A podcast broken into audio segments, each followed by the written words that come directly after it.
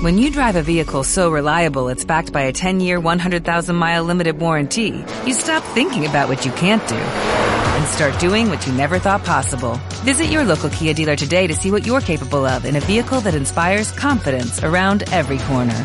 Kia, movement that inspires. Call 800-333-4KIA for details. Always drive safely. Limited inventory available. Warranties include 10-year 100,000-mile powertrain and 5-year 60,000-mile basic. Warranties are limited. See retailer for details. Sí, lo leo. Y así dispuestas estas cosas. En la primera parte del tabernáculo entran los sacerdotes continuamente para cumplir los oficios del culto. Pero en la segunda parte, solo el sumo sacerdote una vez al año, no sin sangre, la cual ofrece por sí mismo y por los pecados de ignorancia del pueblo.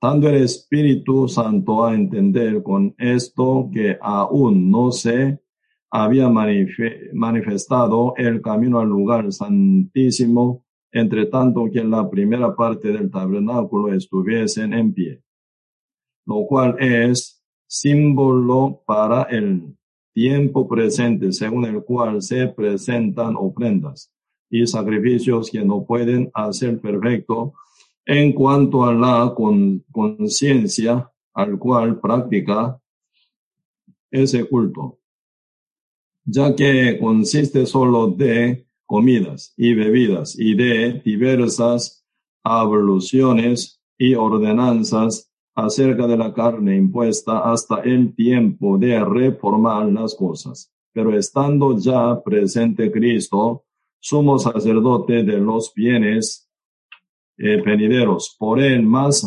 amplio y más perfecto tabernáculo, no hecho de manos, es decir, no de esta creación, y no por sangre de macho cabríos ni de becerros, sino por su propia sangre entró una vez para siempre en el lugar santísimo, habiendo obtenido eterna redención porque sin la sangre de los toros y de los machos cabríos y las cenizas de la pecera, rocidas a los inmundos, santifican para la purificación de la carne.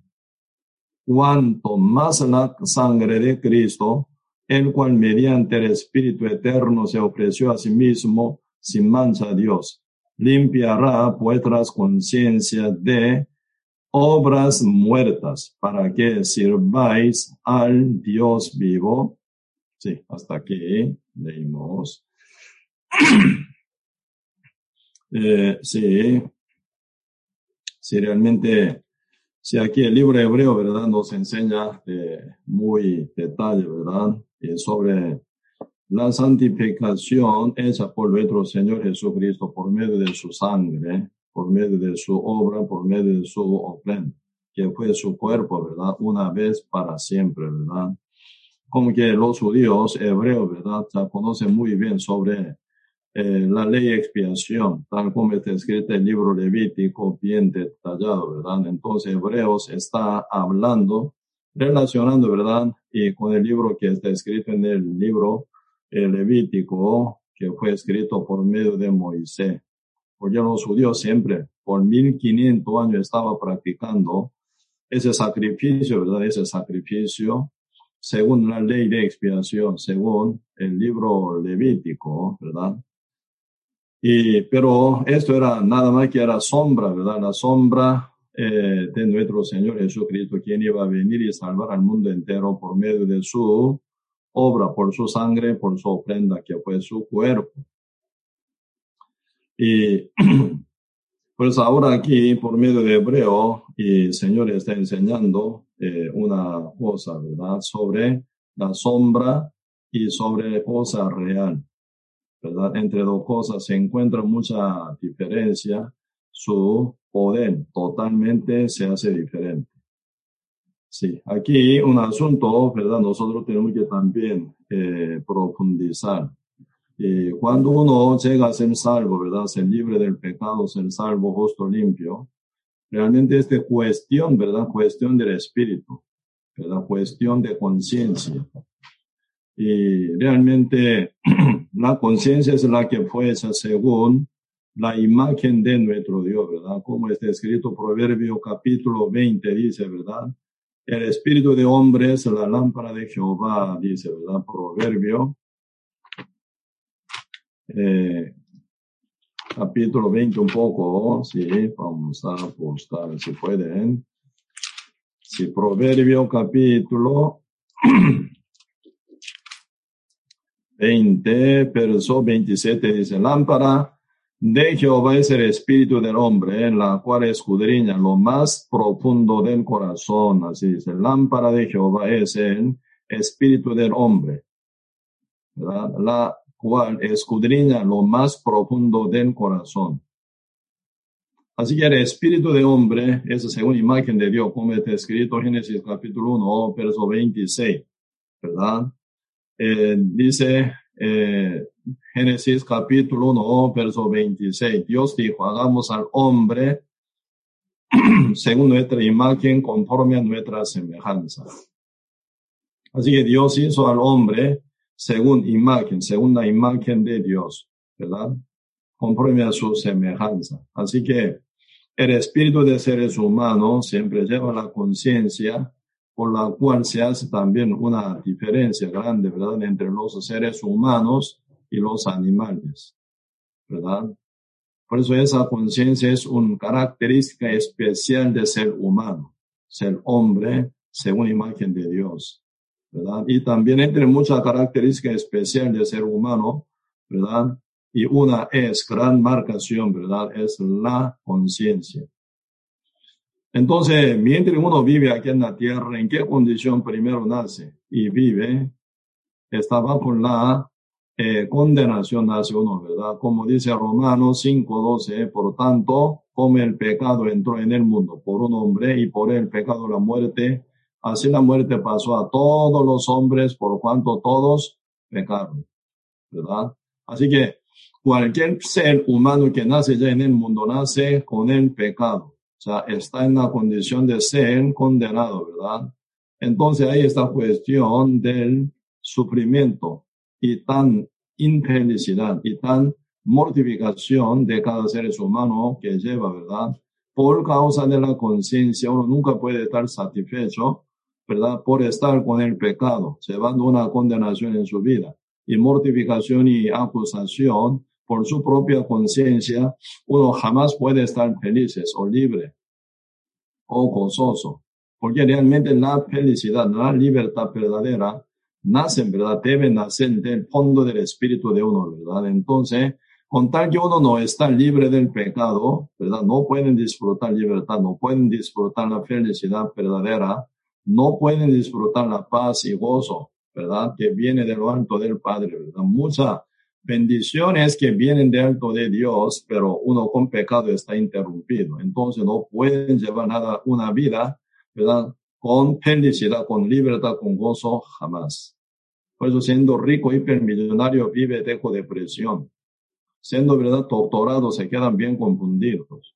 Siendo político, ¿verdad? Presidente, están, ¿verdad? Con gran acongoja y también sufrimiento, sin ¿verdad? Seguridad, están llevando una vida, ¿verdad? Bien mal formada también. Y se equivoca y una forma u otra, ¿verdad? También. Por eso realmente esa conexión verdadera, ¿verdad? Nuestro espíritu con el Espíritu Santo de Dios, nuestra conciencia con el Espíritu Santo de Dios, bien ordenada y guiada por Él, para llevar una vida eh, disfrutando mucho fruto del Espíritu Santo como ya está escrito Gálatas capítulo 5, ¿verdad? Sobre diversa, ¿verdad? Divers, diverso fruto del Espíritu Santo que uno puede disfrutar, prefiere haber sido renacido, ¿verdad? Ese es absolutamente fruto. Entonces, sin planta no pueden llevar este fruto, ¿verdad? Por eso, por eso primero uno tiene que estar bien plantado con el Espíritu Santo. El Espíritu Santo tiene que estar bien plantado en uno, ¿verdad? Para llevar fruto y disfrutar fruto sin sembrar, ¿verdad? Ustedes fruta, eh, no, sin sembrar la planta de mango, ¿cómo podrían comer mango? ¿Verdad? Sin plantar y planta de aguacate, ¿cómo podrían comer aguacate? Sin plantar, ¿verdad? La planta de, eh, manzana, ¿cómo podrían comer manzana? Sí, ustedes yendo a la mercadería, ¿verdad? Eh, pueden comprar. Eso, alguien sembró también la planta, ¿verdad? Por eso ahí uno puede cosechar frutos. Sea usted o alguien sin planta, pero sin plantar ninguna planta de fruto, no pueden comer nada fruto. Así que sin que esté plantado el Espíritu Santo en el corazón de uno, no pueden llevar fruto del Espíritu Santo jamás tampoco. Pues ahora Gálatas capítulo 5, verso 22 dice, más el fruto del Espíritu es amor, gozo, paz, paciencia, benignidad, bondad, fe, mansedumbre, plan, eh, con, eh, planza. Contra tales cosas no hay ley, dice, no hay otro poder. Así que el Espíritu Santo está así plantado en el corazón de uno, absolutamente uno puede disfrutar todo este tipo de frutos abundantemente, ¿verdad? Pero sin él no pueden. Pues cuestiones, ¿verdad? Cómo ser plantado en el, el Espíritu Santo en uno. Esa es una cuestión muy grande, muy, muy importante, ¿verdad? Por eso ese Espíritu Santo, ¿cómo se planta? ¿En dónde se planta? ¿En cabeza de uno? ¿En estómago de uno? ¿O intestino de uno? No, jamás, ¿verdad? No tiene que ver el Espíritu Santo con el cuerpo nuestro. No se planta nunca el Espíritu de Dios algún miembro de nuestro cuerpo, jamás. Único lugar que se ocupa para que el Espíritu Santo plante, ¿verdad? Ese es el lugar bien específico que se llama el espíritu. En el fondo del espíritu se encuentra la conciencia. Así que la conciencia tiene que estar liberada de la condenación y pecado para que el Espíritu Santo pueda llegar plantado, ¿verdad? Y llevar fruto constantemente en la vida de uno. Por eso, realmente la cuestión verdadera es, ¿verdad? Y cómo, ¿verdad? Uno llegar a ser el renacido, sellado del Espíritu Santo. Sellado, ¿cómo significa sellado? Ya pegado, unido, ¿verdad? Cuando usted pone sello en su, en un papel, pone sello, entonces este sello se va. ¿A dónde quiere que vaya el papel? Ese sello siempre se acompaña juntamente con el papel. Así que el Espíritu Santo está sellado en nuestro corazón, significa a dónde quiere que vamos nosotros, ¿verdad? Siempre el Espíritu Santo se acompaña con nosotros, como Emmanuel, Dios con nosotros, ¿verdad? Para que sea el Dios, quien ahora ya está con nosotros por el Espíritu Santo. ¿verdad? Uno tiene que estar acondicionado que pide el Espíritu de Dios, ¿verdad? Por eso ahí está una lucha terrible. Esta vez, llevando conferencia pastoral, ¿verdad? Llegaron bastante. Y algunos por trabajo, algunos por situaciones, ¿verdad? Algunos llegan y no llegan, ¿verdad? Un día sí, otro día no y se ven un poco de cambio de su eh, eh, asistencia, ¿verdad? Por ahí ya como a nivel de persona, número, ¿verdad? Por ahí ya como puede ser poquito cambiando de día, ¿verdad? Y 60 pastores y evangelistas y también como líderes también llegaron. Un día sí, otro día no podían, ¿verdad? Otra vez sí llegaron y, pero bastante, es no poco número. Un pastor, muy importante, porque alrededor, de un pastor y se encuentra mucha gente, ¿verdad? Según su congregación, según su grupo con quien están ellos predicando, se encuentra buena cantidad de personas, ¿verdad? Por eso, importante rescatar un pastor para rescatar mucho, pero mucha gente que está alrededor de ellos, ¿verdad? Esta vez sí, a nivel de el número, creo, ¿verdad? Como más de, poquito más de 60 personas estaban conectándose, ¿verdad? Un día sí, otro día no, y poco de variable, ¿verdad? Y también si los pastores cubanos no pudieron llegar, porque ahí no se permite, parece, uso del Zoom. Pues ellos estaban muy convocados, también dice. Entonces ellos, aparte, ¿verdad? Ya cuando se monta en, en YouTube la eh, conferencia pastoral, ellos agrupando entre ellos para oír, dice, para aprender y oír. Y la semana que viene, y también se va, también continuar, ¿verdad? O sea, la parte más importante, ¿verdad? Tocar el fondo de corazón, fondo de espíritu de ellos, y para, ¿verdad? Que estén bien ellos arrepentidos de todo mal camino equivocado, para que ellos puedan oír el evangelio verdadero sean salvos. Así que se pide mucha oración de la iglesia, se pide mucha oración de nuestros hermanos y hermanas, ¿verdad? Eso es una guerra, pero una guerra terrible, terrible y terrible. Porque el diablo, ¿verdad? Siempre con mucha mentira, con apostasía, ¿verdad? Llenísima de apostasía, adulterando la palabra, ¿verdad? Están poniendo en el fondo del corazón. Entonces esa apostasía, mientras uno está confiando en esa apostasía, mucha doctrina equivocada, equivocada y falsa, ¿verdad? Final no permite ¿eh? el Espíritu Santo que pueda trabajar en su corazón o entrar en su corazón. Por eso la Biblia está hablando sobre el arrepentimiento verdadero, dejar sus caminos para volver al camino de Dios, dejar sus pensamientos para poder creer y volver al pensamiento de nuestro Dios, ¿verdad? El espíritu tan delicado, nuestra conciencia tan delicada, porque no pueden creer dos cosas, creyendo en la mentira no pueden creer en la verdad, creyendo en la verdad no pueden creer en la mentira jamás. Por eso sí o sí se exige, ¿verdad? El arrepentimiento es el punto, ¿verdad? Tan importante que es el arrepentimiento verdadero para que la conciencia esté preparada para recibir la verdad. ¿verdad? Si no, no va a funcionar. Muchos terminan hasta conocer, como los judíos. Por eso, ¿verdad? Los hebreos constantemente, apóstol Pablo, ¿verdad? Escribiendo epístola, eh, hebreo está contando. Hasta llegar, conocer, siendo judío está, pero no creen. Ahí está el problema fatal. El conocer es una cosa, el creer otra cosa, ¿verdad? hasta el conocer, eso no cambia, no se cambia nada, ¿verdad?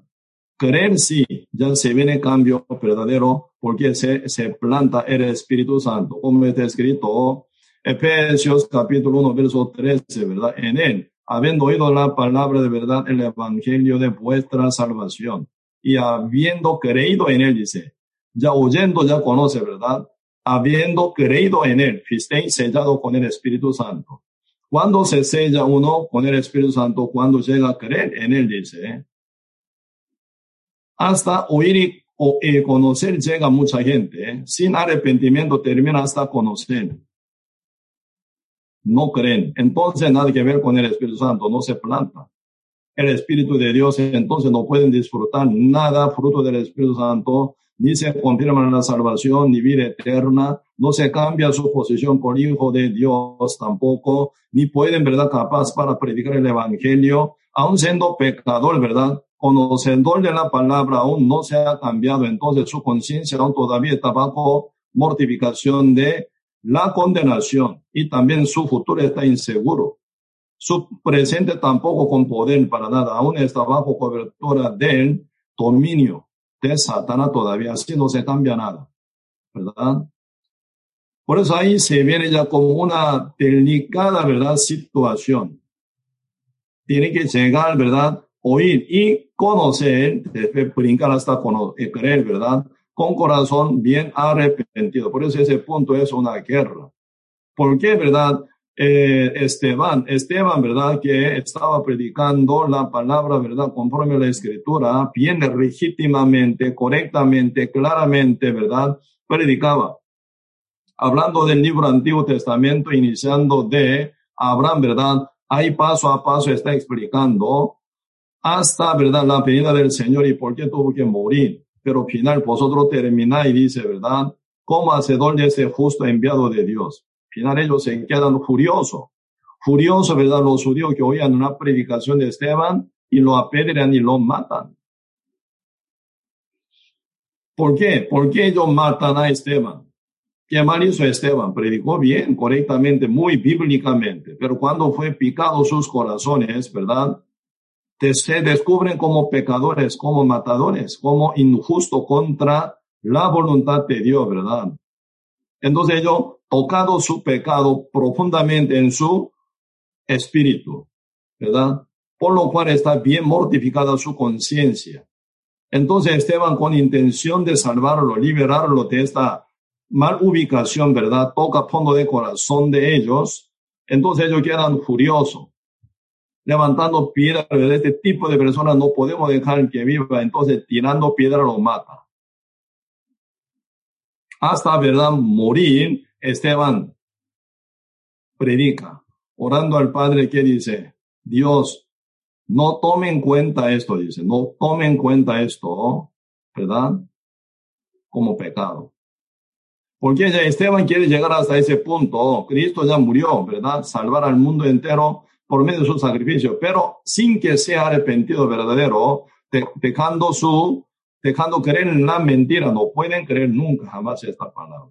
Por eso muchas veces, ¿verdad? Uno que no está bien arrepentido o no está bien preparado para recibir la salvación, se predica. Algunos ya utilizan ese conocimiento del evangelio, ¿verdad? Para pecar más a menudo, para pecar más, ¿verdad? con coraje, para pecar más, ¿verdad?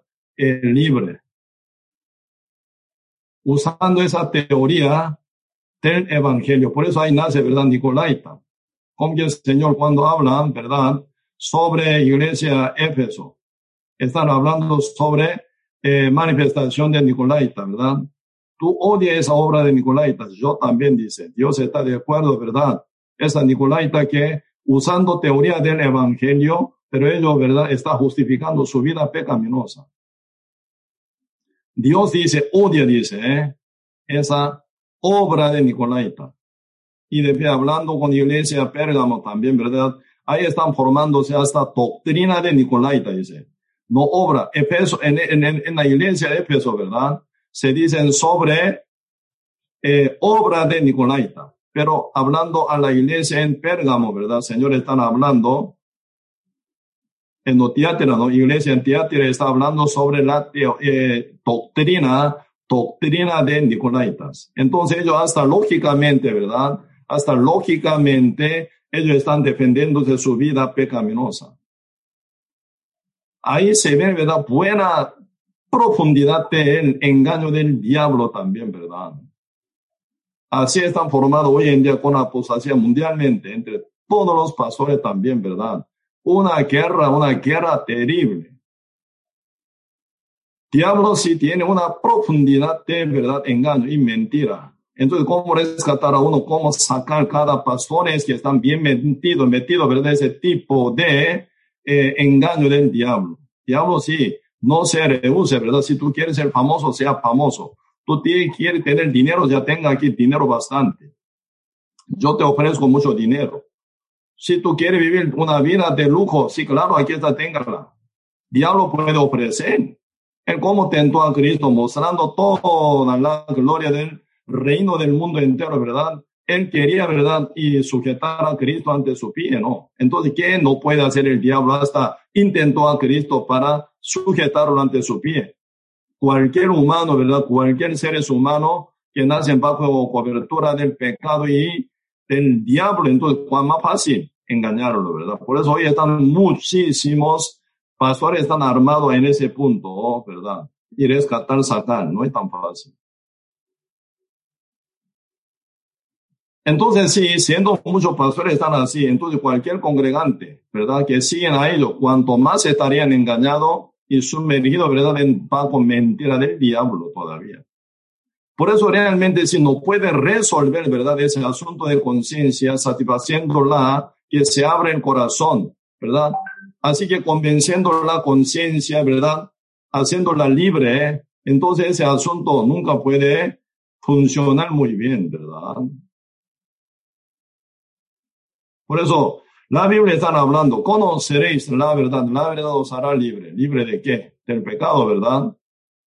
Entonces, conoceréis la verdad, la verdad os hará libre. Entonces, conscientemente uno se siente libertad, conociendo la verdad y final llegando a creer, ¿verdad? Entonces uno llega a ser limpio, libre del pecado, salvo, sí, ya ahí funciona, ¿verdad? Ya llegada del Espíritu Santo, ahí se quedan plantados el Espíritu Santo, él sigue creciendo, ¿verdad? en la vida de uno, entonces uno lleva frutos. Ahí disfruta mucho fruto del Espíritu Santo. Por eso ese punto de plantación del Espíritu Santo se arma miles, ¿verdad? Detalle y también como guerra. Por eso siempre yo pido a ustedes que oren, ¿verdad? Por tal situación. Está, estoy llegando a tal punto. Oren, por favor. Espíritu, el Dios tiene que trabajar en este punto, ¿verdad? No se puede con palabras persuasivas no se puede. ¿Verdad? Con buena lógica tampoco. Sin que sea manifiesto el Espíritu Santo convenciendo tal fulano que oye en verdad, no va a funcionar. Por eso siempre tenemos que estar quebrantado, humillado también, ¿verdad? Para poder presentar el Evangelio, para que el Espíritu Santo sea el que trabaje, ¿verdad? Porque siempre ahí está un asunto, conciencia. O sea, vamos a ver la conciencia de dónde viene de Dios, ¿verdad? Según imagen de Dios.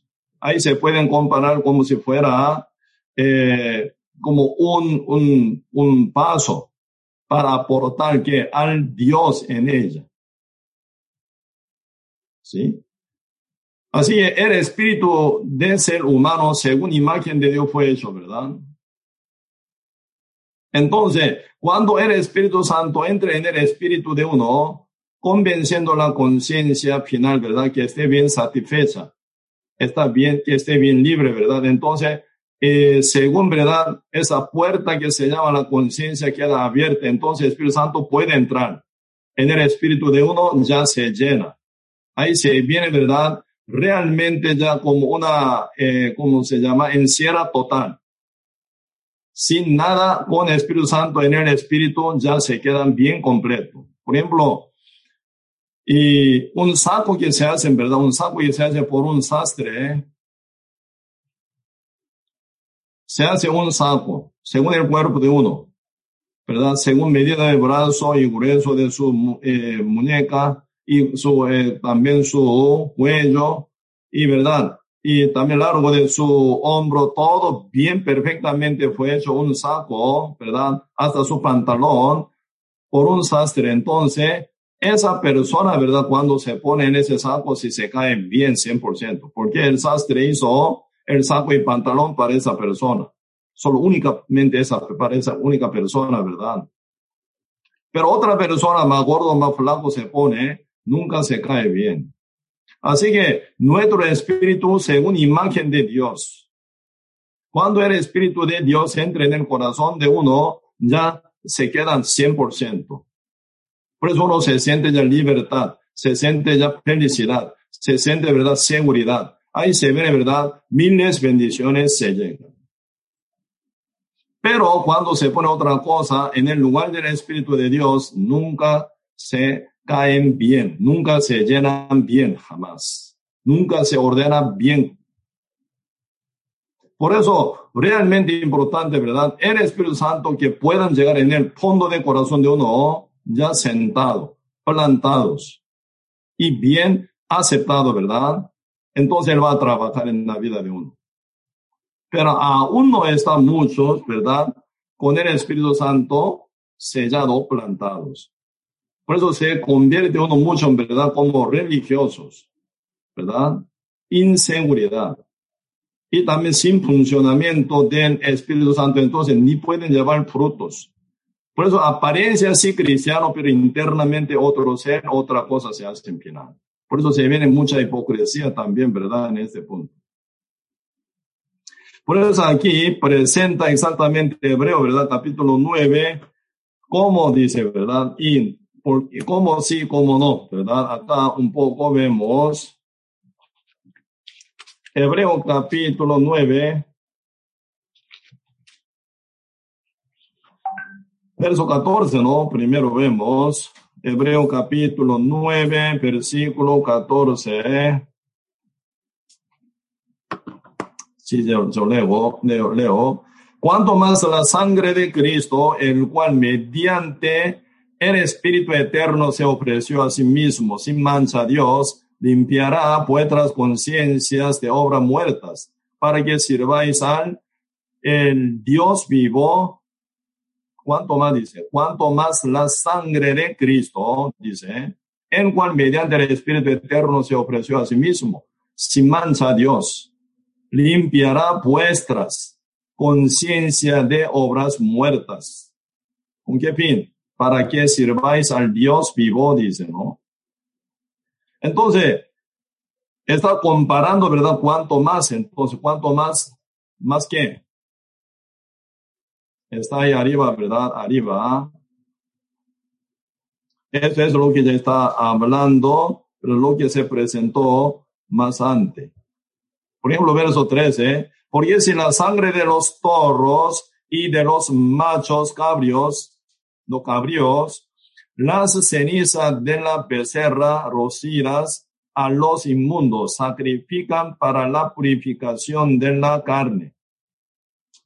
Cuanto más dice, cuanto más la sangre de Cristo, el cual mediante el Espíritu Eterno se ofrece a sí mismo sin mancha a Dios, limpiará vuestra, vuestras conciencias de, de obras muertas, dice.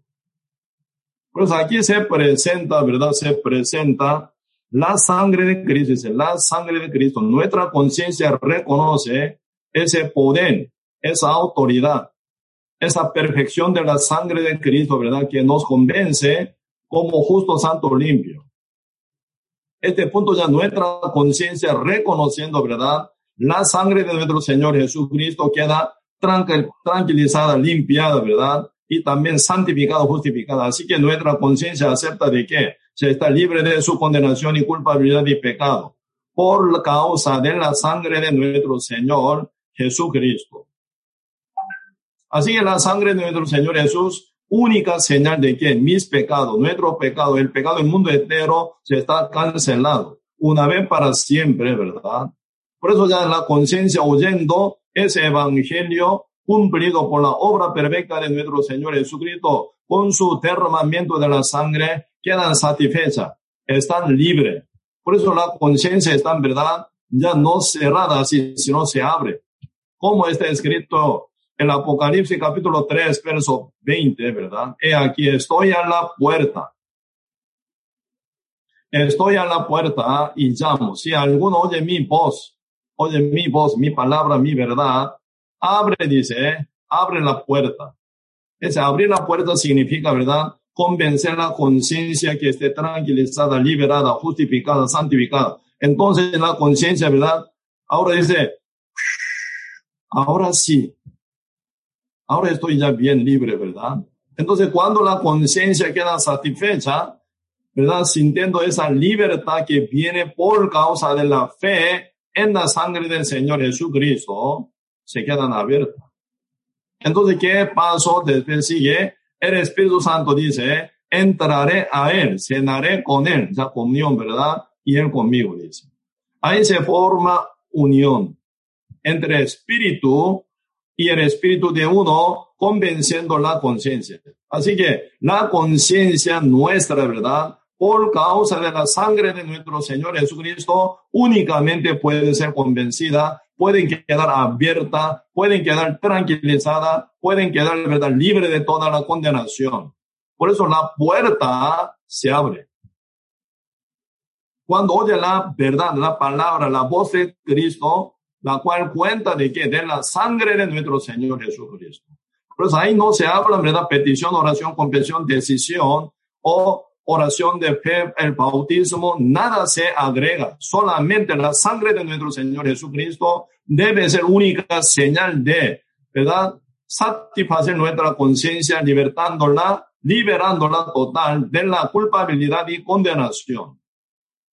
Por eso, final, siendo salvo por medio de la fe en el Evangelio de la sangre de nuestro Señor Jesucristo, uno queda libre, limpio, santo, justo. Por eso, final, uno llega sellado con Espíritu Santo, ya uno puede decir que soy limpio como Dios, santo como Dios, justo soy como Dios.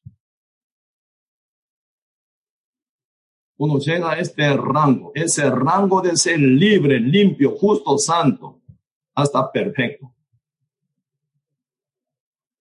Eso es lo que debe decir la conciencia, ¿verdad? Ya liberada por la fe en la sangre de nuestro Señor Jesucristo. Pues hasta Hebreo capítulo 10 se están hablando, ¿verdad? Hebreo capítulo 10, versículo primero 10, verso 10. En esa voluntad somos santificados mediante la ofrenda del cuerpo de Jesús Cristo, hecha una vez para siempre. Ahí están hablando que somos santificados mediante la ofrenda del cuerpo de Jesucristo. Verso 14 sigue hablando, porque con una sola ofrenda, primero verso 10 dice, por esa ofrenda, pero no se hizo santificado, ¿verdad? Pero ahora 14, porque con una sola ofrenda hizo perfecto, dice, para siempre a los santificados Verso 10 dice que no se hizo no se santificó, ¿verdad? Somos santificados mediante la ofrenda del cuerpo de Jesucristo, hecha una vez para siempre. Pero 14 habla más, ¿verdad? Y complejo, ¿verdad? Más, más bien completo, ¿verdad? Porque con una sola ofrenda hizo perfectos para siempre a los santificados. No solo somos santificados, sino somos perfectos, dice. ¿Cómo no puede ser esto? Según una conciencia humana, no puede decir. Sin que tenga el sellamiento del Espíritu Santo, no pueden llegar a ser verdad. O decir, oh, creen esto, soy perfecto. ¿Quién puede decir?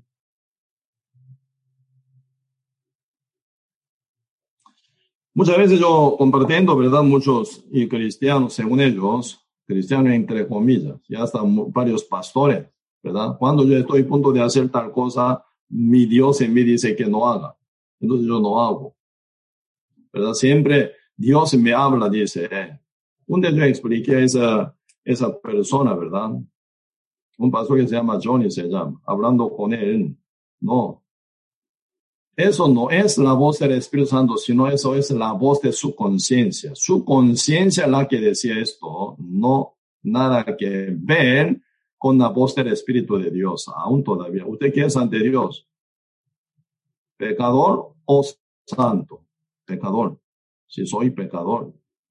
Entonces usted día con día, cada vez que peca, pide perdón o no, sí Señor. ¿Por qué usted pide perdón? Para consolar su conciencia. ¿Sí? Para que no sufra tanto su conciencia. Pecar, ya verdad, trae, mal, trae que muerte. La paga del pecado es la muerte. Así usted tiene que ser, ¿verdad? Bien, ya ante la presencia de segunda ley, ¿verdad? Castigado tiene que terminar. Entonces su conciencia está bien mortificada para consolarla, pide perdón. Perdóname Dios, perdóname. Su conciencia está mortificada, su conciencia está condenada, su conciencia está bajo dominio del pecado todavía. ¿Cómo el Espíritu Santo cabe en su corazón que está con, lleno de pecado? Entonces esa voz que dice, hágalo, no hágalo, su conciencia dice, eso es lámpara de Dios, sí.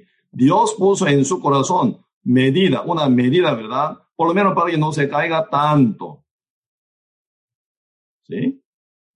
Por eso, mientras usted respeta su conciencia, por lo menos puede mantener vida como humano, como ser humano natural. Pero esto no es suficiente para que pueda entrar al cielo, jamás. Dios pide a usted que sea santo como Él justo como Él, perfecto como Él, si no, no vale nada.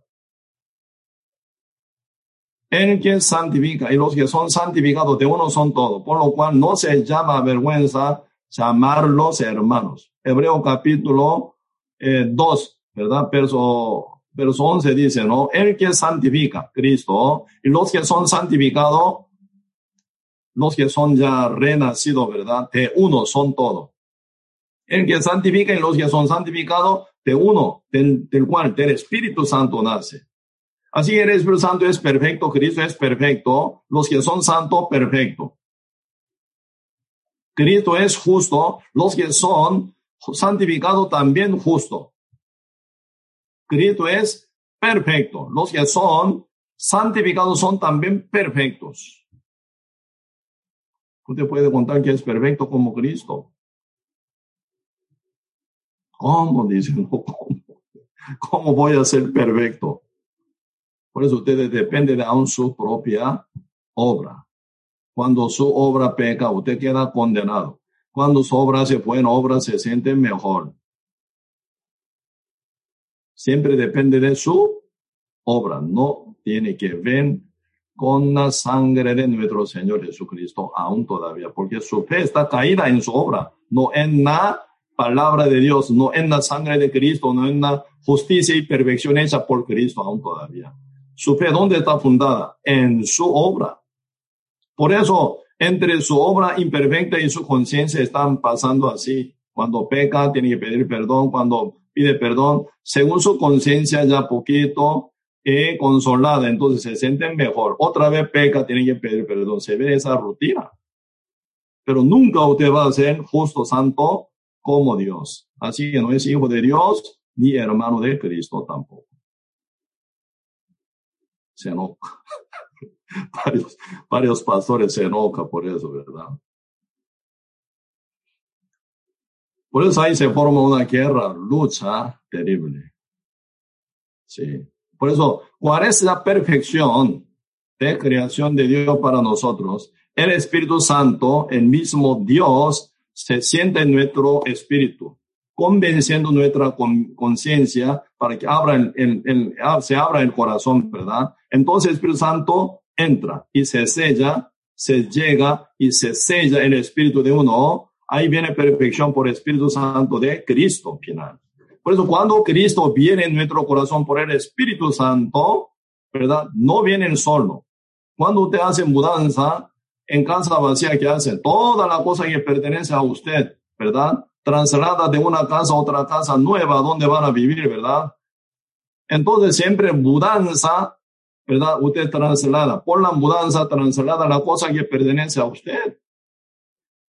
¿Sí? ¿Qué cosa deja en la casa vieja? Nada se muda todo lo que pertenece a usted de la casa, ¿verdad? Alquilada, ¿verdad? A otra casa comprada o nuevamente alquilada, pero siempre ustedes llevan las cosas que pertenecen a usted, no dejan nada, llevan toda en nueva casa. Así cuando Cristo se mudó a nosotros en nuestro corazón, Él trae su cosa que pertenece a Él. Por eso en nuestro corazón se llena con cosas del Espíritu Santo de Cristo. Por eso siendo justo renacido, el cristiano verdadero disfruta esa vida nueva. Todas las cosas viejas ya pasaron. He aquí esa nueva, dice. Porque Cristo, ya entrando en nuestro corazón, trae su cosa en nosotros. Por eso se adorna con toda la cosa hermosa de nuestro Señor Jesucristo.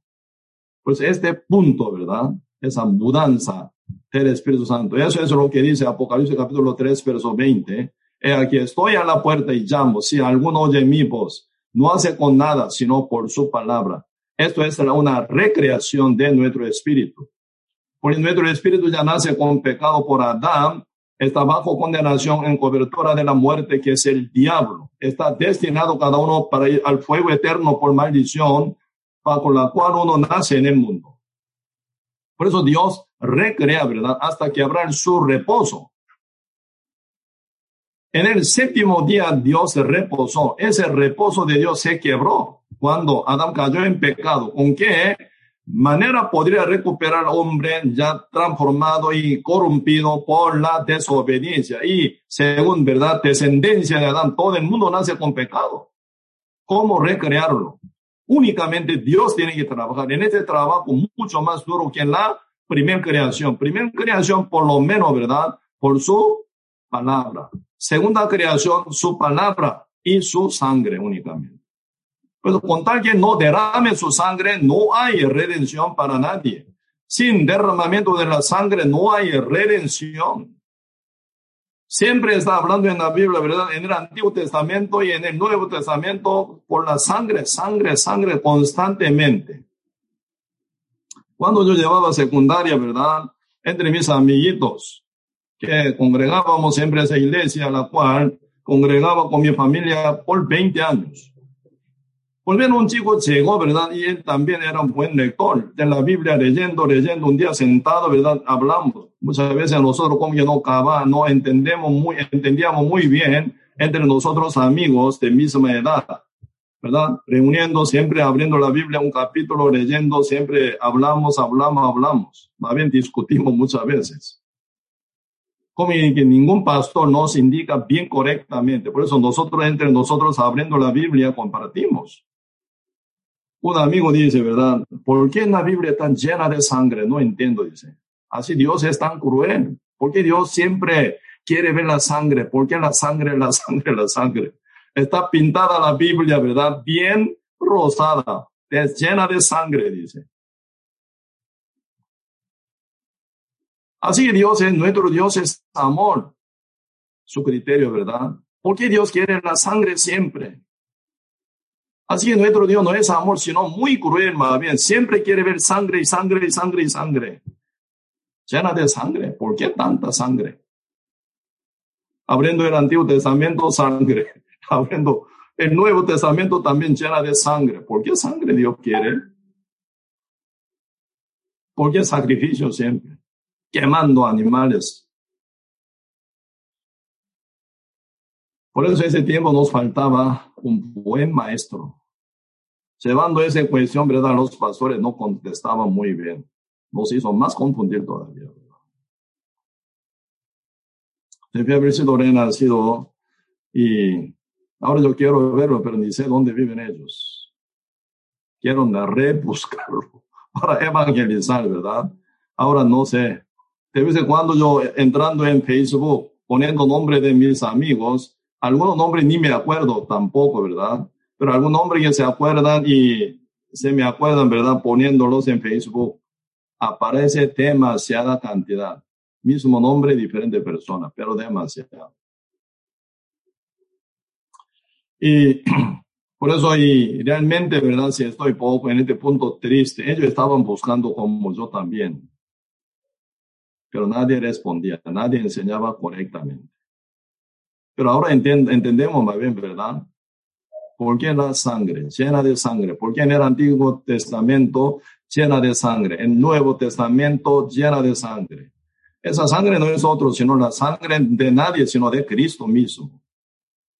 Así que no es Dios cruel, así que Dios es amor. De tal manera, Dios amó al mundo que ha dado a su Hijo unigénito, para que todo aquel que en él cree, solamente aquel que cree, dice, ¿eh? No se pierda más, tenga vida eterna, porque Cristo es el que cancela todo, Cristo es el que paga todo, Cristo es el que hace obra todo, hasta sufrir, pasar pena y dolor, y gran aflicción y vergüenza, sufrimiento, bañado en su sangre, desde su cabeza, ¿verdad? Coronada de, de la corona de espinos. Entonces, sacando sangre de su cabeza hasta planta de pie, clavados.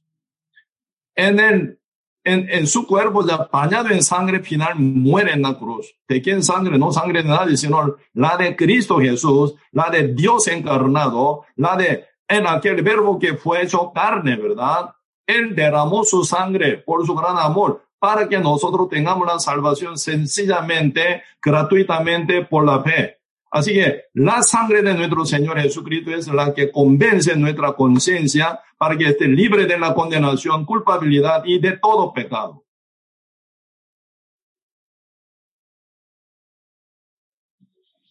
Por eso esa sangre que se manifiesta en el Antiguo Testamento y en el Nuevo Testamento es la de Cristo. Aunque Torre muere, aunque Gabriel, Gabriel muere, ¿verdad? Realmente esos son sombras de nuestro Señor Jesucristo. Que ser humano tan necio, tan terco, no entiende muy, muy bien. Por eso, por 1500 años matando animales, el Señor enseñó cómo Él iba a salvar al mundo entero, a los judíos, tanto a los judíos como a los gentiles. Pero a un judío viendo a Cristo cara a cara con su propio ojo, ¿cómo lo trataron? Tan terco y necio ese ser humano. Así tan engañado, ¿verdad? Por gran acechanza satánica también. Por eso esto es siquiera una guerra terrible estamos llevando.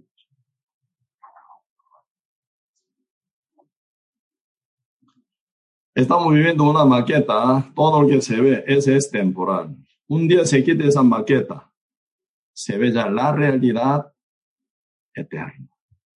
Irrecuperable, irrecuperable esto incambiable. Una vez para siempre, una vez entra al cielo ya eternamente, una vez cae al fuego ya eternamente, ya no hay nada cambio. Eso es serio, real, realidad, seria realidad estamos pasando. Por eso el diablo, ¿verdad? Mostrando esa maqueta que se ve ahora, ¿verdad? Edificio y casa, ¿verdad? Y buen trabajo y buena ganancia, y mis hijos, mi hogar feliz, y también el cielo azul, llueve, entonces y en bosque bien verde, hermoso, bosques lluviosos, pero uno disfrutando, paseando, ¿verdad? Siendo a la playa sentado en hotel, disfrutando su paseo un día, dos días, tres días.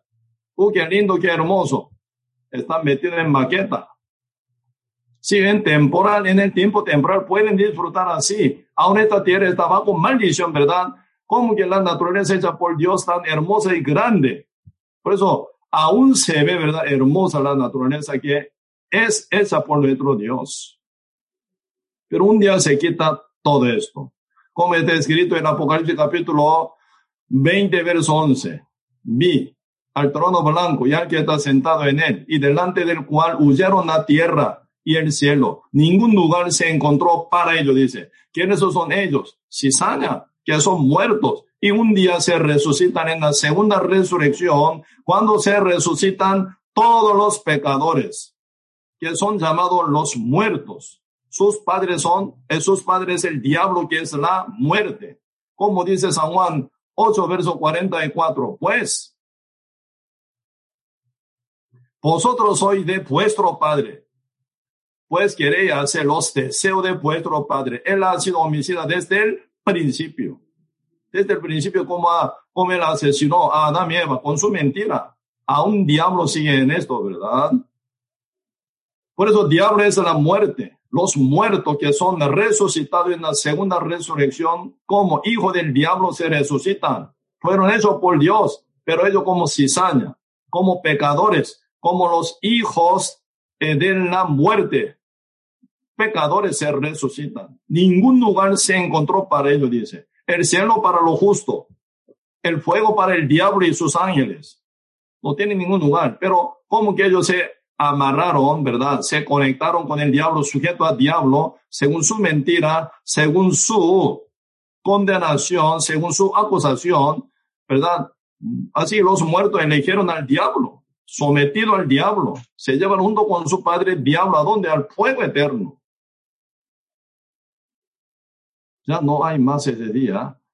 Ningún verdad paseo, ningún trabajo, ningún salario, ningún hotel. No hay ni estudio, no hay verdad licencia, ¿verdad? No hay nada lujo, ni pobreza, ni enfermedad, nada, nada, ¿verdad? Se encuentra ese día. Solo metido en el fuego, sufrir y sufrir, sufrir para siempre. Hasta ahora, ¿qué palabra se ha caído? Entre toda la palabra del Señor. Él hablando, ¿verdad? 3.800 veces con su palabra profética. ¿Qué palabra se torció? ¿Qué palabra se faltó? ¿Qué palabra se sobró? Nada, perfectamente se cae, todo 100%. Cuando Dios dijo, ¿verdad? A Job, un hombre campesino, dijo, oh, escríbanlo, la tierra está sobre nada. Él extiende el norte sobre vacío, cuelga la tierra sobre nada. Esa palabra, tal como está escrita, es ya como ahora la NASA más bien está reconociendo, ¿verdad? La Biblia tiene otra vez su razón, dice.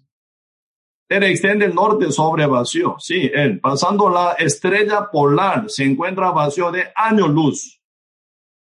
Fuera de galaxia, ¿verdad? Fuera de Vía Láctea, se encuentra vacío demasiadamente grande, del cual ni pueden explicar, ¿verdad? Ese científico que se llama eh, Stephen Hawking, que eh, él dijo, ¿verdad? La teoría de eh, Big Bang.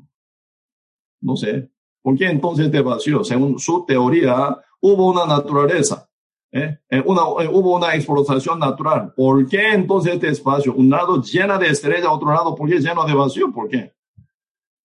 Si hubiera una explotación, explosión, ¿verdad? Explosión natural, debería estar cada estrella bien porcionada. Pero ¿por qué un lado mucha estrella, otro lado nada estrella? No hubo explosión natural, sino fue creado el universo por un creador, planeador. Según su gusto, según su poder, él hizo así. Eso es la respuesta correcta. ¿Quién descubrió ese secreto? Job, por la revelación de Dios. ¿Verdad? Él extiende el norte sobre vacío. Bien científico. Yo estudié la ciencia física, ¿verdad? Bien científica es la Biblia. Por eso me quedé bien, ¿verdad? Como convencido de que la Biblia es 100% científica. Puro problema es la ciencia del ser humano, no alcanza a ver esa, ¿verdad? Lógica bíblica que es bien científica. Aún falta la sabiduría, aún falta, ¿verdad? Estudio, aún falta, ¿verdad? Crecimiento, ciencia humana, por eso no alcanzan a ver. Desde Job hasta hoy, ¿verdad? 3.500 años después de haber pasado, ahora capta que es la Biblia, esa parte esa tiene razón. Y la tierra sobre nada. Nadie veía así, pero Job sí, por la revelación de Dios. Apenas, apenas, ¿verdad? Llegando a edad media, se sale un poco, poco a poco su ignorancia. Puede ser. Galileo Galilei empieza a decir sí o no. Puede ser, la tierra es circular, no plana. Final llegando hace 300, 500, 350 años, años atrás, ¿verdad? Por medio de Newton ahí ya, él saca fórmula de gravedad. Sí, por la gravedad, ¿verdad? La Tierra es circular, pero uno no cae por ningún lado. Porque todos se pegan con superficie de la Tierra, ¿verdad? Porque centro de la Tierra atrapa, atrae a todos los que tienen su peso. Por eso se pegan ahí. Ahora se ve, ¿verdad? La teoría bien ya desarrollada. Entonces la Biblia queda, sí señor, así es correcta la NASA, Junta de Científicos más moderno, reconoce que la Biblia es perfecta. Cuando uno habla sobre el fuego eterno, ¿verdad? ¿Cómo puede ocurrir el fuego eterno? ¿Cómo no va a ocurrir? Dios lo hizo entonces, ¿verdad? Viendo el sol también se nota, viendo el sol. Siempre, ¿verdad? Larga, ¿verdad? Largando, largando, largando, largando energía, ¿verdad? Hacia el universo. La tierra sin sol ya está muerto. Todos seres humanos que están en la tierra están muertos. Por eso la tierra cumple 250 mil condiciones vitales, si no, nadie vive aquí. Entre 250 mil condiciones vitales para que podamos habitar y existir aquí en la tierra aún todavía con nuestra vida, una condición vital es el sol, existencia del sol. Sin fin, larga energía, como fuego eterno. Porque siempre hay, ¿verdad? Y están pasando dos bombas, dos tipos de bombas intercambiando, ¿verdad? Siempre explotando billones de bombas atómicas y millones de cambio, eh, bomba, bomba de eh, hidrógeno. Entre dos bombas, bomba atómica, bomba hidrógeno, ¿verdad? Explotando un lado, bomba atómica y largando energía, ¿verdad? todo ese elemento que se quedan por explotación de bomba atómica y por, por verdad y unirse entre ellos, ¿verdad? Elementos que se dejan por explosión de bomba atómica, se, se forma bomba de hidrógeno. Y también uniéndose todo ese herramienta, ¿verdad? Elementos, y otra vez larga energía. Por eso, desarmando y armando, desarmando, armando, desarmando, armando, constantemente, ¿verdad? Largando energía. En esta creación, una estrella tan chiquita que se llama el Sol mantiene fuego casi ya eterno. Con tal que Dios no permite que desaparezca, el Sol siga, sigue, ¿verdad? Así largando energía. ¿Cómo no pueden hacer el fuego eterno Dios? Pasando entendimiento, según la ciencia, sí señor, existe el fuego eterno. La NASA va a decir lo mismo. Hoy en día la NASA y más moderna, ¿verdad? Medicina que reconoce existe el alma. Por eso, todo lo que está escrito en la Biblia. Pasando tiempo, cuanto más se desarrolle la ciencia del ser humano, tanto más se va a reconocer siempre puntualmente, eso es perfecta. Cuanto más se desarrolla la ciencia de ese mundo.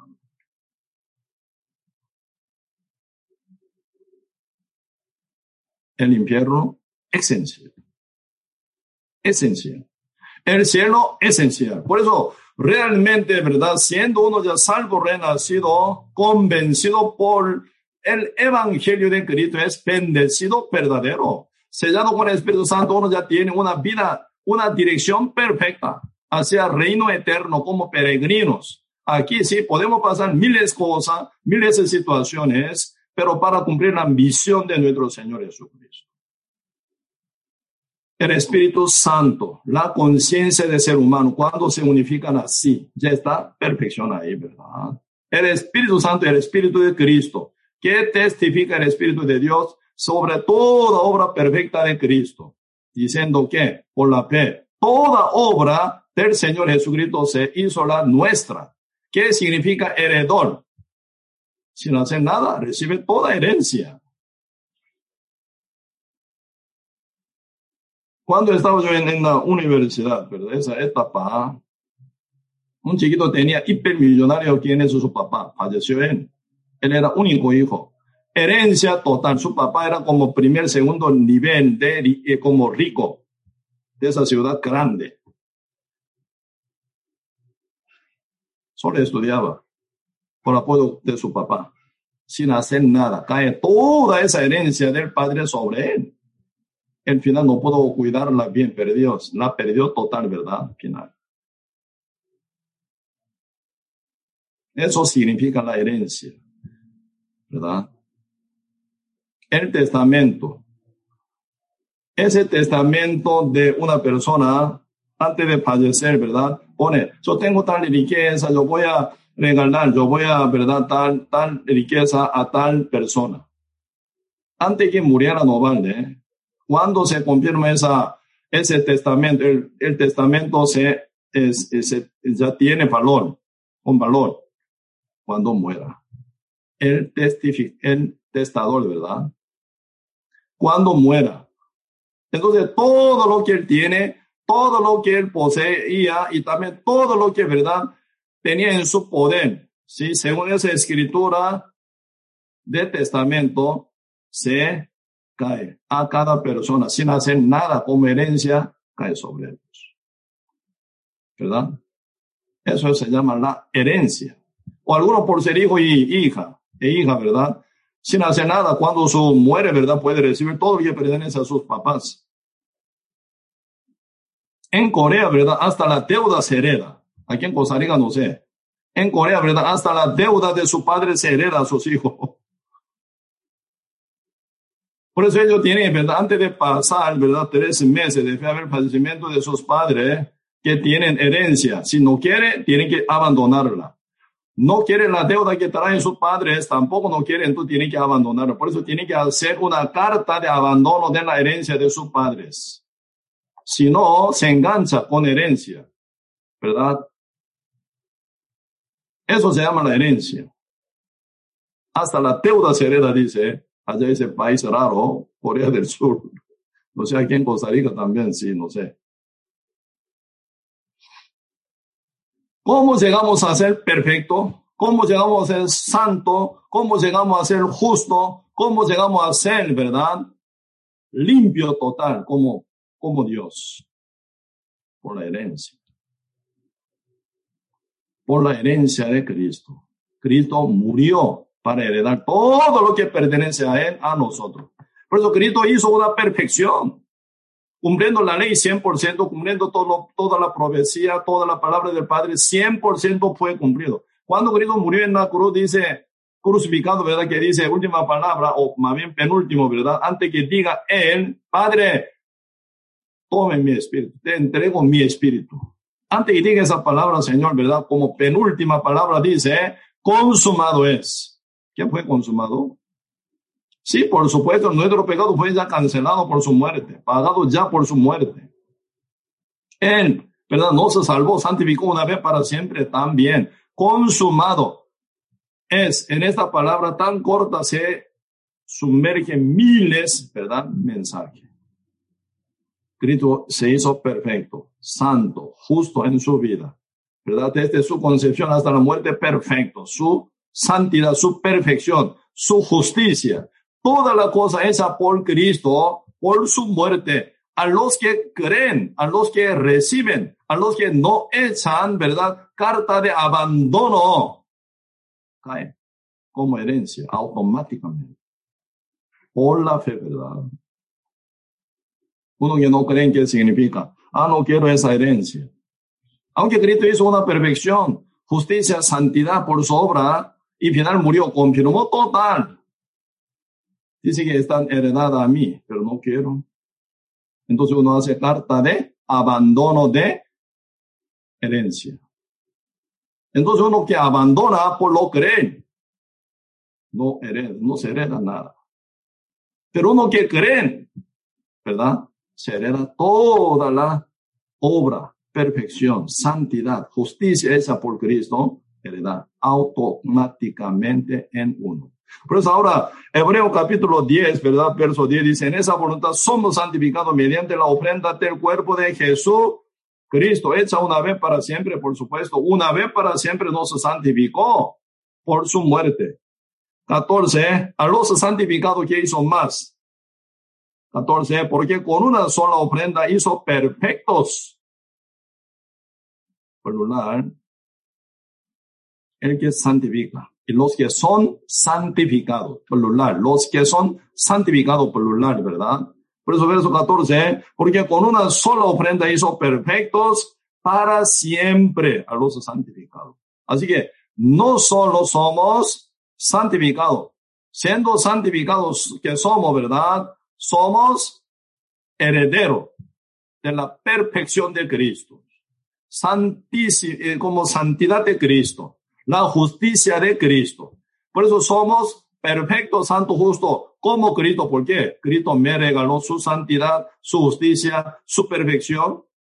Me la regaló, heredó a mí. ¿Quién soy yo? Nadie. Pero con su amor, con su sacrificio, haciendo todo y me la regaló. Por eso soy salvo por medio de la fe, ¿verdad? Esto es el don de Dios, dice, ¿verdad? Don de Dios, el regalo de Dios.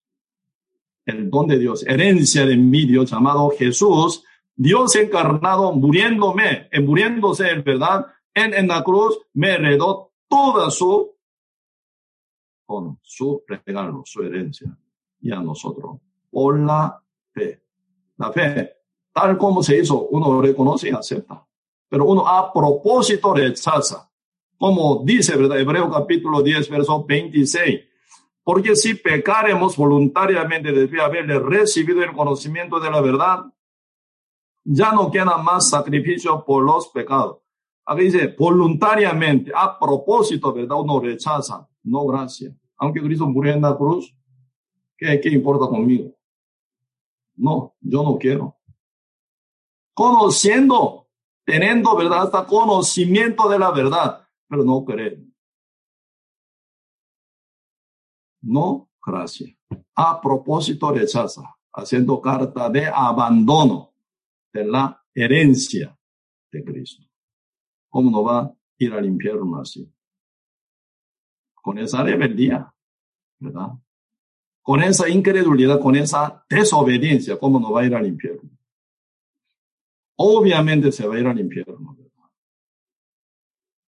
Por eso dice, ya no queda a tal persona que rechaza a propósito la herencia de Cristo, ¿verdad? Ya no queda más sacrificio por los pecados, sino una horrenda expectación de juicio y de árbol de fuego que ha, que ha de devorar a los adversarios. ¿Cómo Dios lo trata uno que hace esa carta de abandono de la salvación esa por Cristo?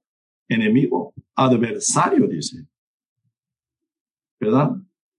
A los adversarios. Ha de devorar a los de, eh, adversarios, igual que el diablo donde cae el diablo, juntamente cae ese adversario que rechazan la herencia de nuestro Señor Jesucristo, juntamente con el diablo y sus ángeles, demonios, donde sufren para siempre con quebrando total de ellos, ahí se van a ir, todos que son, ¿verdad? Adversarios que son rechazador de la herencia de Cristo.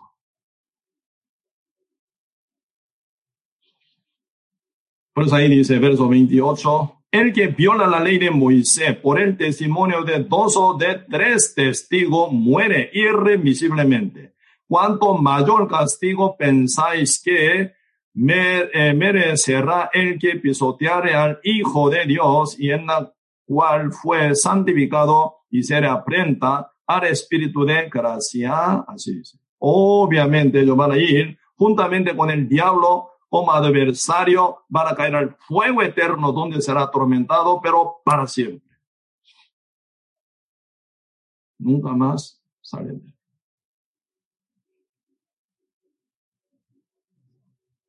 Por eso, por la predicación de Esteban y por la predicación de Pedro se nota, ellos cuando presentan el Evangelio de Cristo nunca, ¿verdad? Fácilmente.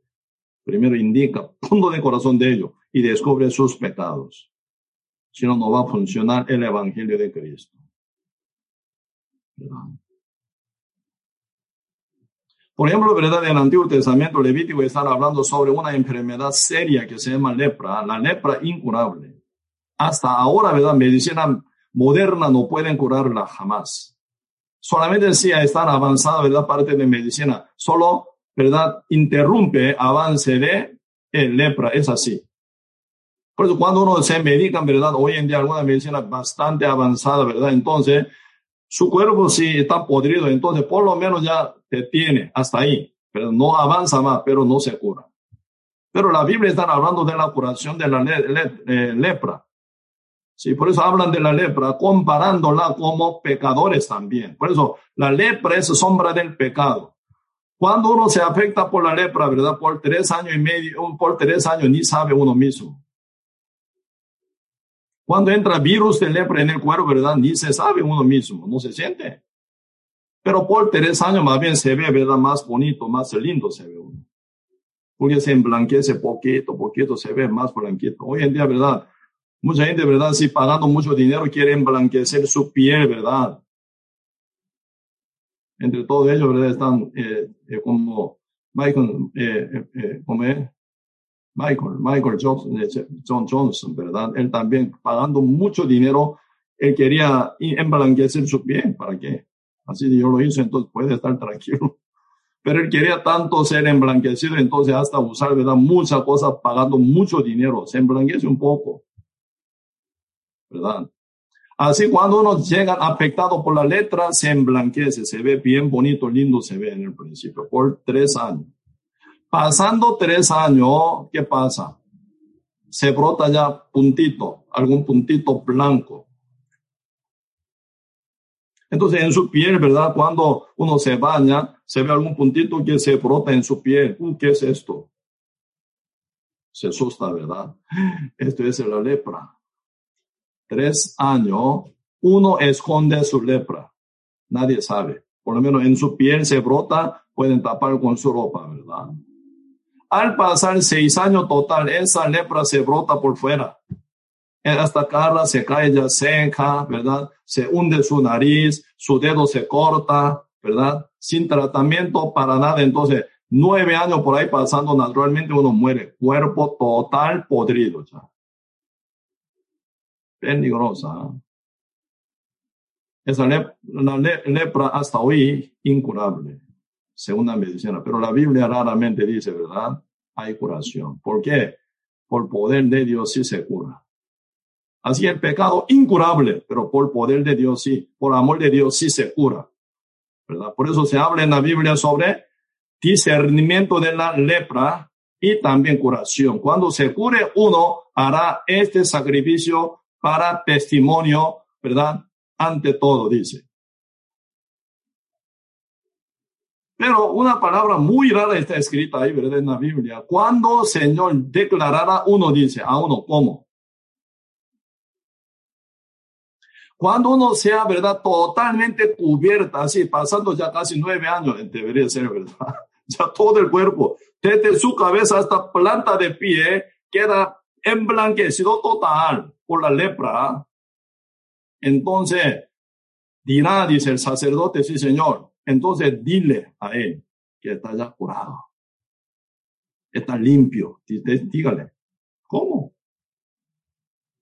Está a punto de morir más bien, ¿verdad? Si pudrición total del cuerpo. Desde su cabeza hasta planta de pie está emblanquecido total. Antes por lo menos pasando, ¿verdad? Tres años y hasta seis años, ¿verdad? Parcialmente están brotando blanco, entonces no se dice que está limpio. Cuando se empeora total. Entonces, cuando se queda totalmente emblanquecido por la lepra, entonces el sacerdote chequeando lo que está totalmente está tapado de la lepra, 100%, dirás a él que está limpio. Raro. Vamos a ver un poco para estudiar. El Levítico, el libro Levítico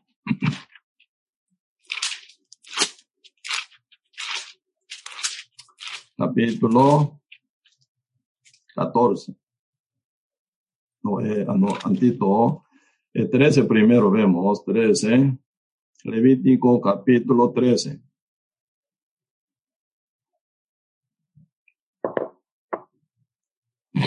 Capítulo 13, verso 9. Cuando hubiere llaga de lepra en el hombre, será traído al sacerdote. Llaga de lepra y este lo mirará. Si apareciere tumor blanco en la piel, el cual haya mudado el color del pelo, y se descubre asimismo la carne viva, es lepra crónica en la piel de su cuerpo, y le declarará inmundo el sacerdote. Inmundo, sucio, ¿verdad? y no le, no le encerrará porque es inmundo. Entonces, más si en la lepra, hundiendo por la piel, de modo que cubriere toda la piel del eh, sagado desde la cabeza hasta sus pies, hasta donde pueda ver el sacerdote. En toda parte de esta cabeza hasta pie, ¿verdad? 13, ¿qué dice? Entonces este le reconocerá. Si la lepra hubiere cubierto todo su cuerpo, declarará limpio al sagrado, dice. Terrible. Está más sucio todavía. Está más, mucho más peor todavía. Está lleno de llaga, está a punto de morir. ¿Verdad? A el leproso que está ya cubierto toda lepra desde su cabeza hasta pie totalmente está sucio, total, ¿verdad? Llena de llaga. Entonces, dice verso 13, este le reconocerá y si la lepra hubiere cubierto todo su cuerpo, declarará limpio al llagado. Toda ella se ha vuelto blanca. Él es limpio, dice. Así, lepro, el leproso está a punto de morir pasando casi nueve años, ¿verdad? Entonces, totalmente está llena de llaga está limpio, dice. Llena de lepra, está limpio, dice. Aquí, capítulo 14, también pueden ver, ¿verdad? Capítulo 14, verso 1 dice, habló Jehová a Moisés diciendo, esta será la ley para el leproso cuando se limpiare, dice, se limpia, se sana, según verdad, según Dios y se sana, según ciencia moderna no se sana la lepra. Pero, ¿verdad? En la Biblia aparece mucho que son sanados de la lepra. ¿Sí? hasta, ¿verdad? Y Naaman fue sanada de la lepra, sanado, ¿verdad? Cuando Cristo vivía aquí en la tierra andando naturando, muchos leprosos se sanaron. Por eso, en el mundo de Dios todo por eso sí hay sanación, ¿verdad? De la lepra. Por eso, ahí está hablando, el capítulo 14, verso 1. Y habló Jehová a Moisés, diciendo, esta será la ley para el leproso cuando se limpiare, será traído al sacerdote. Pero verso 7, por el tiempo no leo todo. Y rociará es, siete veces sobre el que se purifica de la lepra y le declarará limpio y soltará la avecilla viva en el campo. Por eso se viene algún rito, ¿verdad? Y que el Señor manda que repita. Cuando se sana un leproso, con esta forma, ¿verdad? Tiene que declarar y también testificar de que está ya sanado de la lepra. Siempre la palabra de Dios, ¿verdad? Tiene eh, su mensaje, ¿verdad? ¿Qué es? Espiritualmente el Señor está hablando. Esa lepra es sombra del pecado. ¿A quién se declara, verdad? Evangelio, justicia de Cristo, salvación de Cristo, la sangre de Cristo, ¿a quién aplica? Al que está total pecado. Ahí está un secreto de evangelización, ¿verdad? Por eso ya Esteban, ¿verdad? Intenta descubrir su pecado total para hacerlo pecador total. Medio pecador no vale para oír el evangelio de Cristo. Pecador, pero total. Gálatas capítulo 3 dice, la Biblia no se encerró en pecado, dice, total. Vamos a ver. Así que leproso, en totalidad, así debe ser, para oír la declaración de que está limpio. ¿Sí? Gálatas, el libro Gálatas, capítulo 3, versículo 21 y 22. Luego la ley es contraria a, las promesas de Dios en ninguna manera, porque si la ley dada pudiera vivificar la justicia fuera verdaderamente por la ley. 22. Más la escritura lo encerró todo, no algunos, sino todos, sea judíos gentiles, ¿verdad? Sea antiguo y presente o futuro, de todo, ¿verdad? Más la escritura lo encerró todo. ¿Para qué? Para pecado. Para que la promesa que es por la fe en Jesucristo fuese dada a los creyentes. Por la fe, ¿verdad? Únicamente. Pues aquí están hablando un paso muy importante. La escritura lo se encerró todo bajo pecado. Eso se llama leproso en total, en totalidad. Desde su cabeza hasta pie está en blanque, eh, está blanco por la lepra. A él que está contaminado total de la lepra, sucio total, leproso total, así pecador total, a él se declara que la salvación, el evangelio de la justicia de Cristo. Y después viene transformación. Medio pecador, medio justo, oyendo mil veces el evangelio, nunca va a ser salvo ahí no se declara que está limpio. ¿A quién se declara? que está totalmente pecador. A él se declara limpio está por nuestro Señor Jesucristo, heredero de su justicia, salvación eterna, santidad. Así yo fui salvo. 1986. Era pecador, pero súper pecador, ¿verdad?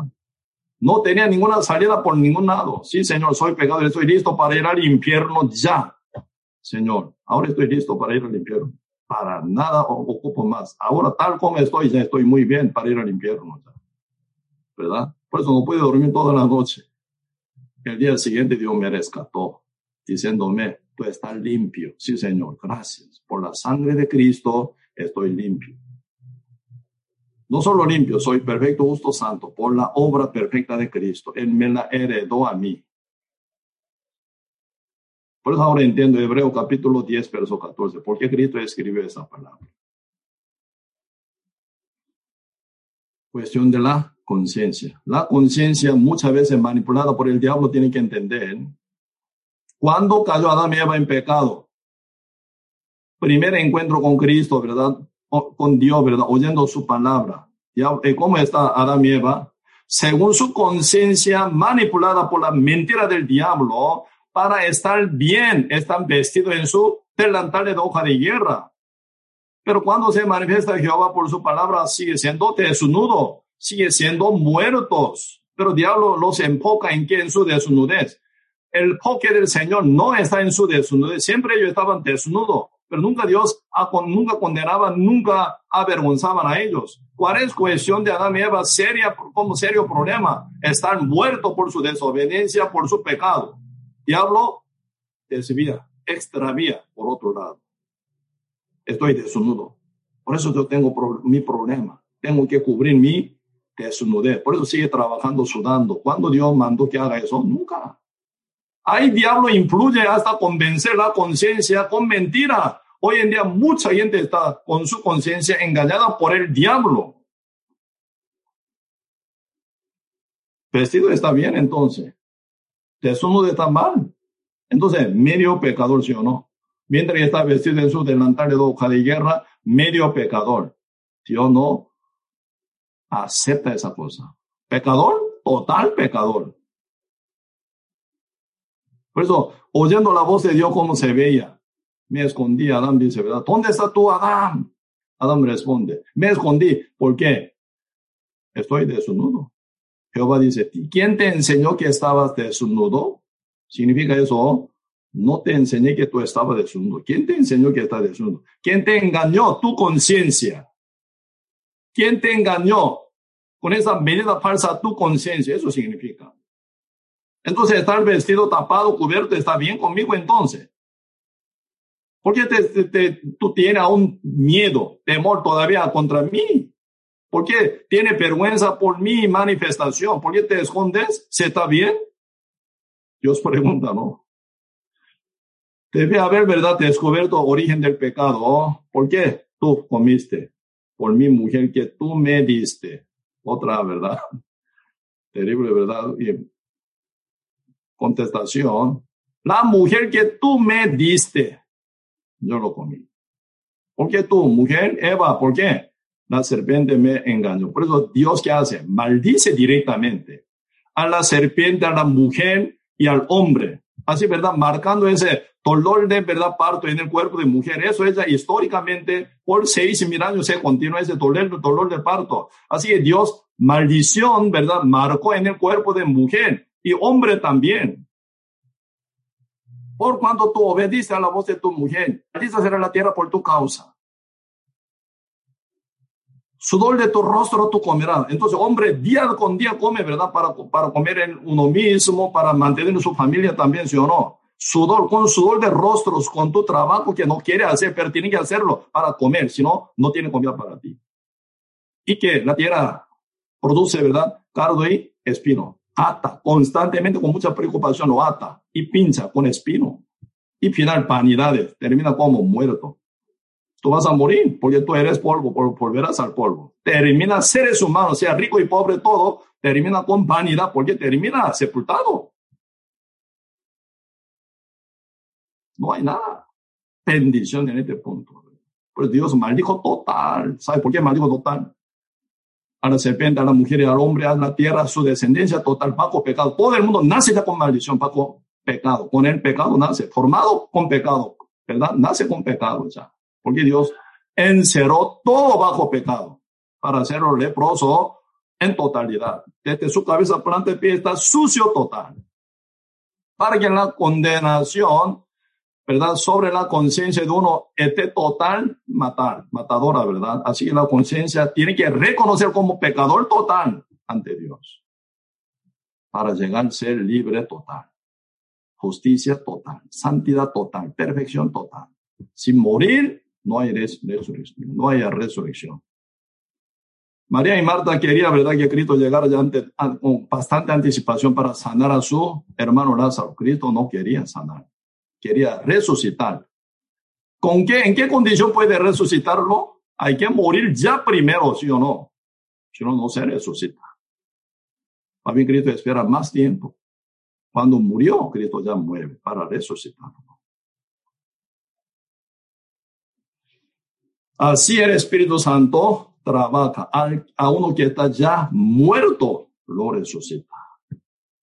Si no, no sirve. Por eso ahora, compartiendo con los 60 pastores por la conferencia pastoral, ¿verdad? Ese es mi asunto. Último día, cuarto día, ya compartí por dos horas, por lo menos para preparar un poco más de corazón. Otro tiempo, ya la semana que viene, por cuatro días, se va a llevar una guerra todavía para matar todo para que se resuciten todos. Amén. Si no, no funciona. El evangelio no funciona. Si no. Pues al que está ya muerto resucita el evangelio, pero medio muerto, el evangelio no trabaja. Él sigue condenación, bajo su condenación. Por eso, y todo este paso, ¿verdad? Tenemos que aprender ¿sí? Por eso ahora, hablando, y aquí Hebreo capítulo 9, ya, ya terminamos, ¿verdad? Hebreo capítulo 9, verso 14. Cuanto más la sangre de Cristo, el cual mediante el Espíritu eterno se ofreció a sí mismo sin mancha a Dios, limpiará nuestra conciencia de obras muertas. Toda obra que lleva uno siendo pecador, obra muerta, inaceptable para Dios, no vale nada, no sirve nada haga lo que haga, diga lo que diga, ofrezca lo que ofrezca, siendo pecador, todo está contaminado del pecado, Dios no recibe nada. ¿Verdad? Pero acá Señor dice, alguien está ya muerto pecador total, con su sangre limpiará, dice, vuestra conciencia de las obras muertas. ¿Para qué? ¿Con qué fin? Para que sirváis al Dios vivo, dice. Aún, ¿verdad? Usted leyendo de este verso 6, donde leímos hoy, ¿verdad? Continuamente leyendo. Siempre hasta sombra de, ¿verdad? Sangre de Cristo. La sangre de toro, la sangre de macho cabríos, la sangre de becerros, la sangre de cordero oveja, tenía poder para limpiar su carne. Cuán más sangre de Cristo, ¿verdad? Limpiará vuestra conciencia de todas obras muertas para que sirváis al Dios vivo. Sí, por supuesto que sí.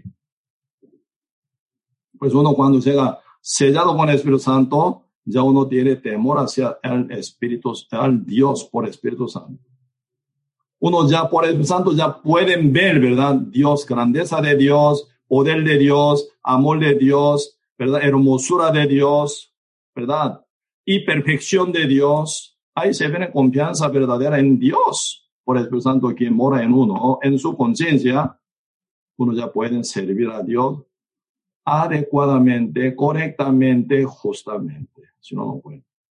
Mientras uno está con pecado, medio, medio, medio, ¿verdad? No vale nada. Ahí no cae Espíritu de Dios. Entonces, nunca uno puede ver la cosa verdadera sin el Espíritu Santo. ¿Quién conoce su corazón? Sin que sea Espíritu de uno. Así, Espíritu de Dios es el que conoce el Dios total. Por eso, estando en nosotros, Él nos revela, nos guía, nos produce el querer, cómo era ser por su buena voluntad. Bueno, ¿cómo puede, verdad, sacrificar su tiempo para Dios a quien no tiene, verdad, amor, no tiene respeto? Menospreciándolo, ¿cómo puede sacar su tiempo? ¿Cómo puede congregar? ¿Cómo puede predicar? ¿Cómo puede ofrecer? ¿Cómo puede diezmar?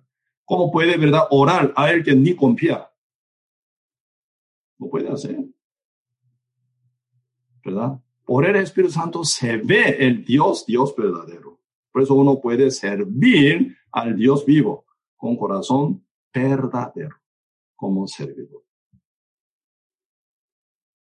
Por eso esa unión entre Espíritu Santo y la conciencia de uno, esa unión es ya primer día, ¿verdad? De la eh, bendición, primer día de comunión con Dios, primer día de recreación como nueva criatura en Cristo.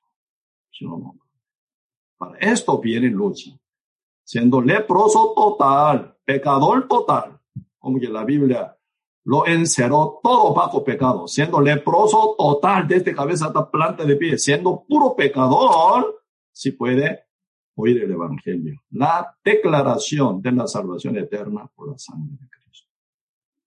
Pues es importante los que predican el Evangelio este punto hay que llevar guerra, ¿verdad? Pues muchos dicen, pastor, ¿por qué ya no predica? ¿Por qué no da el evangelio? Ya muy sencillo. Para que se declare desde este punto, hay que llegar uno, morir para ser resucitado. Siendo uno ya sellado del Espíritu Santo, ya conoce quién es el Dios vivo y lo sirve. Un corazón sincero, verdadero, ¿verdad? Bien preparado. Por eso diferente se hace antes y después de la salvación. Y el sellamiento y el renacimiento. Sí, hoy hasta aquí. ¿eh? Vamos a compartir. Oremos. Dale más potencia a tu primavera con The Home Depot. Obtén una potencia similar a la de la gasolina para podar, recortar y soplar con el sistema OnePlus de 18 voltios de Ryobi desde solo 89 dólares. Potencia para podar un tercio de un acre con una carga. Potencia para recortar el césped que dura hasta dos horas. Y fuerza de soplado de 110 millas por hora. Todo con una batería intercambiable. Llévate el sistema inalámbrico OnePlus de 18 voltios de Ryobi. Solo en The Home Depot. Haces más. Logras más.